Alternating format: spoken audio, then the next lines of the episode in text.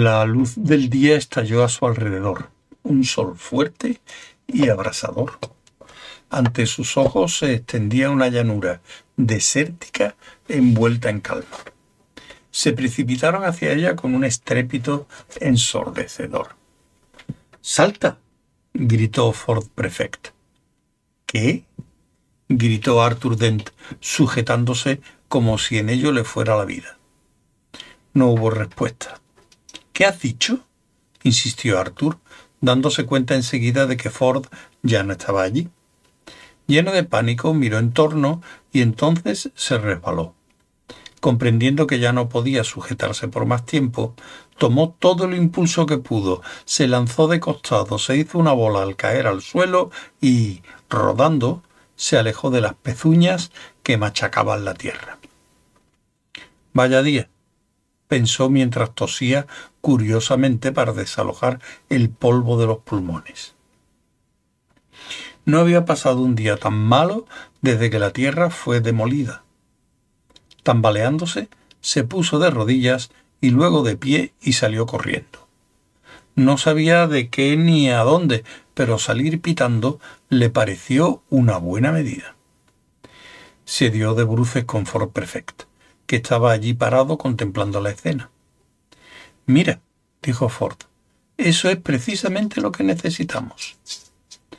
Arthur tosió otra vez, escupiendo y quitándose polvo del pelo y de sus ojos.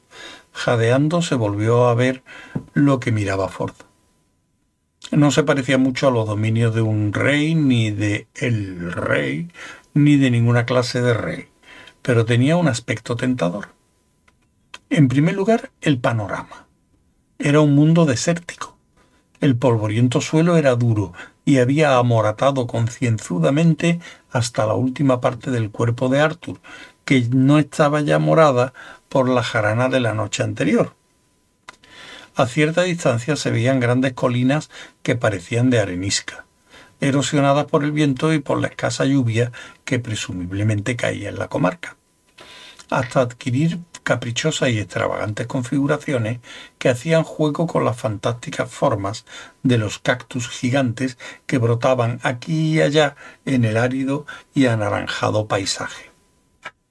Por un momento, Arthur tuvo la osada esperanza de que de buenas a primeras hubiesen ido a parar a Nuevo México, Arizona o quizá Dakota del Sur, pero había muchos indicios de que no era así. Para empezar, las bestias completamente normales seguían galopando con estrépito. Aparecían majestuosamente a decenas de miles por el lejano horizonte, desaparecían completamente durante un kilómetro o así, y luego volvían a aparecer desbocadamente hacia el horizonte contrario. Luego estaban las naves espaciales aparcadas delante del Bar and Grill, Ajá. Bar Grill, los dominios del rey. Vaya chasco, pensó Arthur. En realidad, delante del Bar and Grill, los dominios del rey, solo había una nave. Las otras tres estaban en el aparcamiento de al lado. Pero fue la de delante la que le llamó la atención. Era una maravilla fantásticas aletas por todos lados, coronadas de una excesiva cantidad de cromados, y con la mayor parte de la carrocería pintada de un chocante color rosa. Allí estaba, agazapada como un enorme insecto caviloso y a punto de saltar sobre algo a un kilómetro de distancia. El Bar los demonios del rey, se encontraba en plena trayectoria de los animales completamente normales. Pero las bestias habían tomado una insignificante desviación transdimensional en el camino. Estaba en su sitio, sin que lo molestaran. Un bar and grill. Corriente. Un restaurante de camioneros. En los confines del mundo. Tranquilo. Los dominios del rey. Voy a comprar esa nave, anunció Ford con voz queda. ¿Comprar? ¿No es tu estilo? Creía que solías mangarlas. A veces hay que mostrar cierto respeto, repuso Ford. Probablemente tengas que mostrar también un poco de dinero. ¿Cuánto costará una cosa así? Con un leve movimiento, Ford se sacó del bolsillo la tarjeta de crédito Nutro o cuenta. Arthur observó que le temblaba un poco la mano. Ya les enseñaré a nombrarme crítico gastronómico, jadeó Ford. ¿A qué te refieres? preguntó Arthur. Te lo voy a mostrar, contestó Ford con un desagradable brillo en los ojos. Vamos a hacer algunos gastos. ¿Te parece? Dos cervezas, pidió Ford. Y no sé, dos rollitos de panceta, lo que tenga. Ah, y esa cosa rosa de ahí fuera. Soltó la tarjeta encima de la barra y miró en torno como si nada. Hubo un silencio cargado. Antes no había habido mucho ruido, pero ahora reinaba un silencio especial.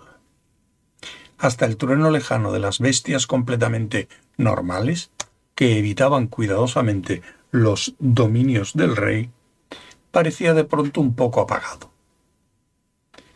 Hemos venido cabalgando, dijo Ford, como si no hubiese nada raro en eso ni en ninguna otra cosa.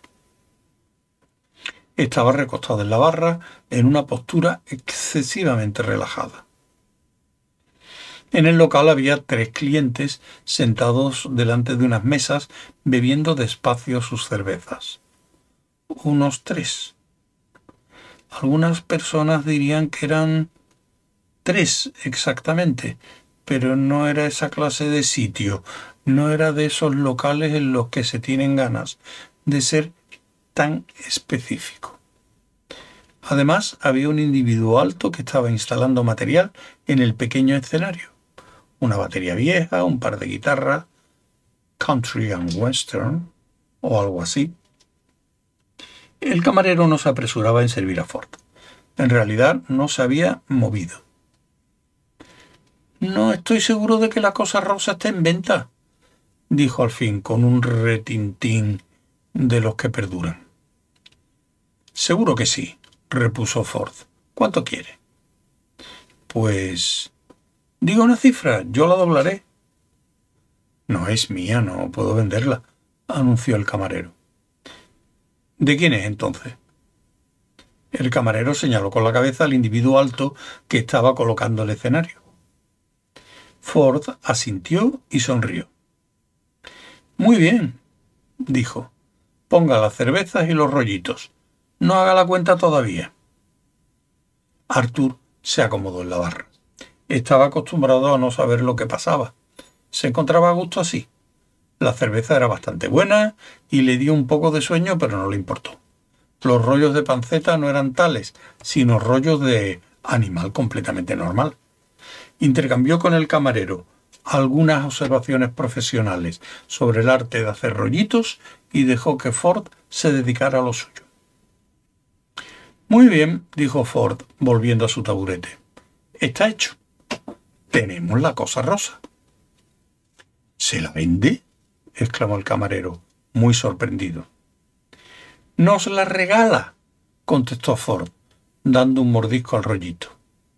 Oiga, no, no haga la cuenta todavía. Vamos a pedir más cosas. Buen rollito. Bebió un largo trago de cerveza. Buena cerveza, buena nave también, añadió, mirando a la cosa cromada y rosa semejante a un insecto, partes de la cual se veían por las ventanas del bar. Buena tarde, muy buena. ¿Sabes una cosa? inquirió, recostándose en el taburete con aire pensativo.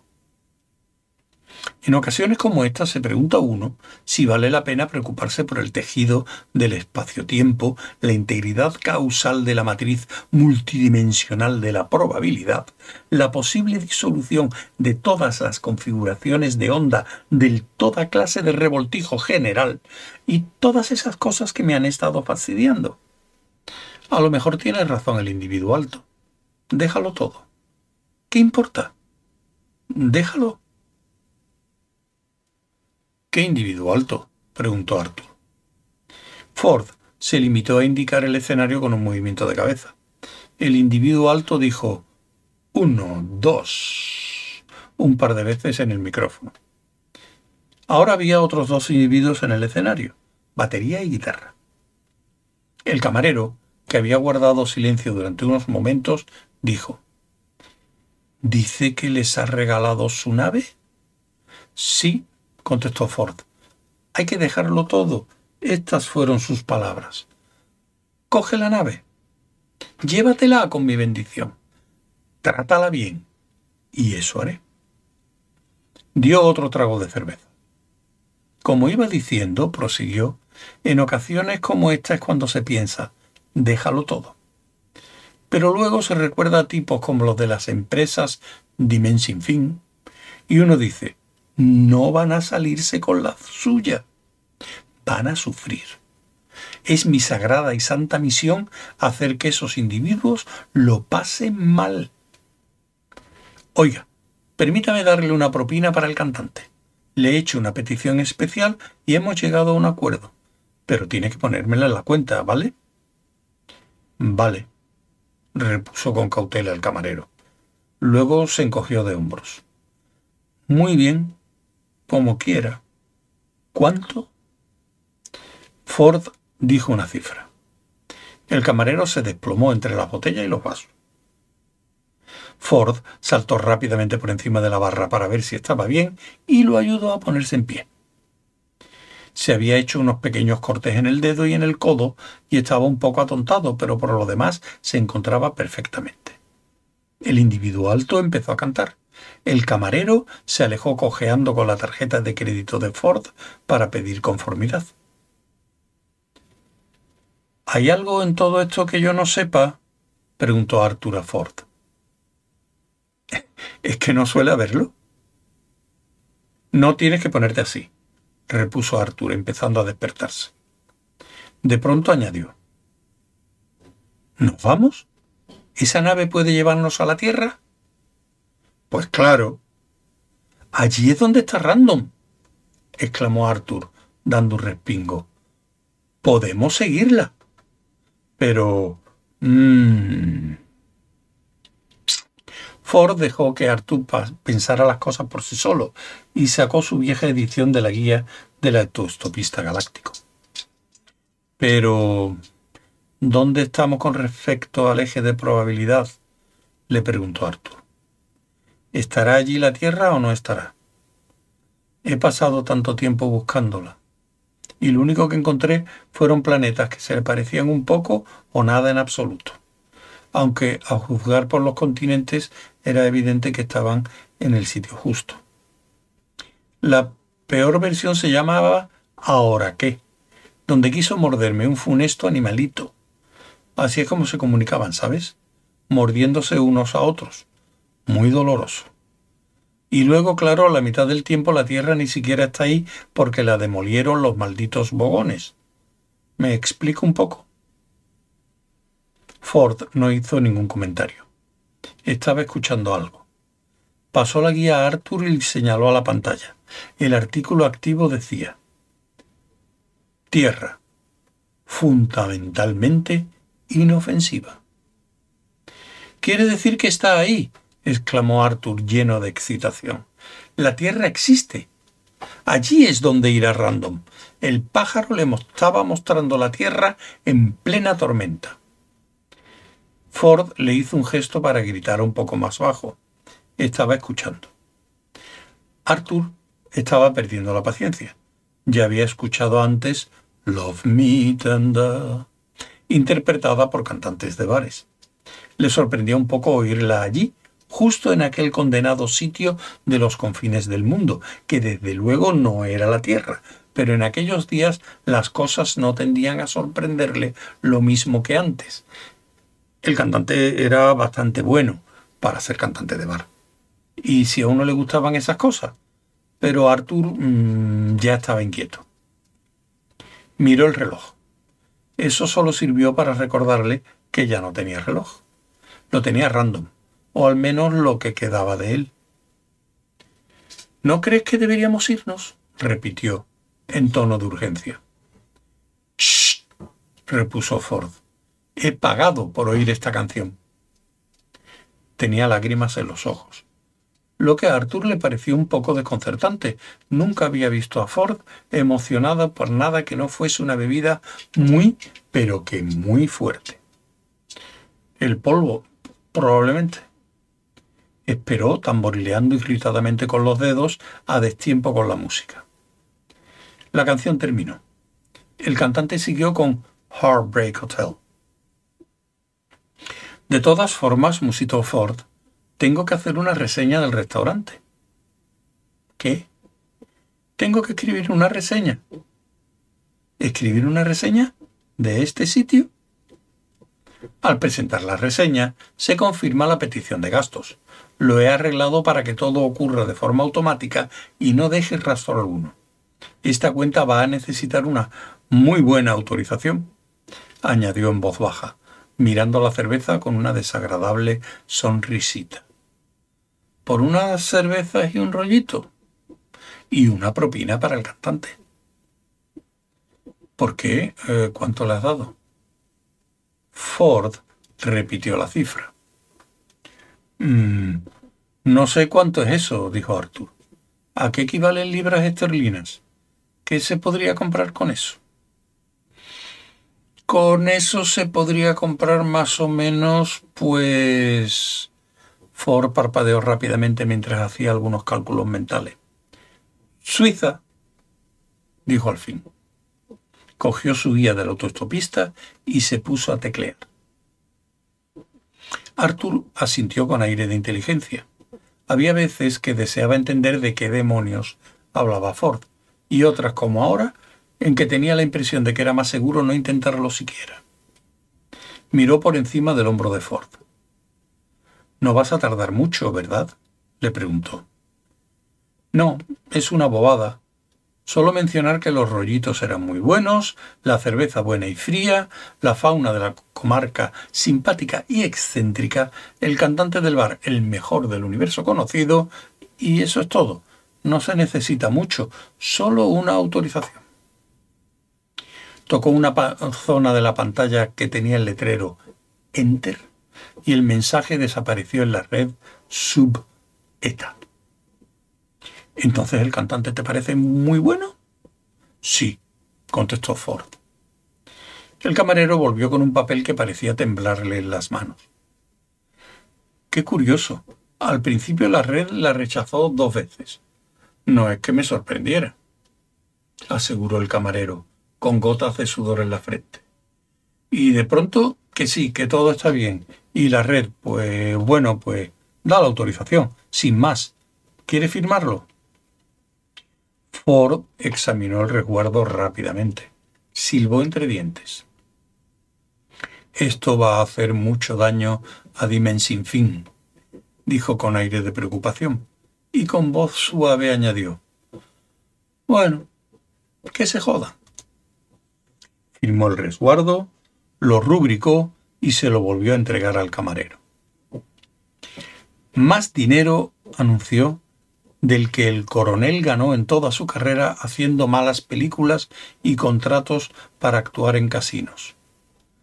Solo por hacer lo que mejor le sale, subir al escenario y cantar en un bar y lo ha negociado él personalmente. Me parece que está en un buen momento. Dígale que se lo agradezco e invítele a una copa. Lanzó unas monedas sobre la barra. El camarero las rechazó. Me parece que esto no es necesario, dijo con una voz un poco ronca. Para mí sí, repuso Ford. Bueno, nos vamos. Se quedaron parados a pleno sol, envueltos por el polvo, mirando la nave rosa y cromo con asombro y admiración. O al menos Ford la contemplaba con asombro y admiración. Arthur solo la miraba. ¿No te parece un poco ostentosa? Lo repitió cuando subieron a bordo. Los asientos y buena parte de los mandos estaban tapizados de ante o piel fina. En el panel de mando principal había un gran monograma dorado que decía simplemente E.P. ¿Sabes una cosa? dijo Ford mientras ponía en marcha los motores de la nave. Le pregunté si era cierto que le habían secuestrado unos extraterrestres. ¿Y sabes qué me contestó? ¿Quién? quiso saber Arthur. El rey. ¿Qué rey? Oh, ya hemos tenido esta conversación, ¿verdad? No importa, repuso Ford. Por si te interesa saberlo, me dijo que no. Se marchó por su propia voluntad. Sigo sin saber de quién estamos hablando, comentó Arthur. Mira, dijo Ford, sacudiendo la cabeza. En el compartimento de tu izquierda hay unas cintas. ¿Por qué no eliges una y pones música? Vale, dijo Arthur rebuscando entre las cajas. ¿Te gusta Elvis Presley? A decir verdad, sí. Bueno, espero que esta máquina sea capaz de saltar tanto como su aspecto indica. Activó la propulsión principal. ¡Sí! gritó Ford mientras salían disparados a una velocidad demoledora. Era capaz.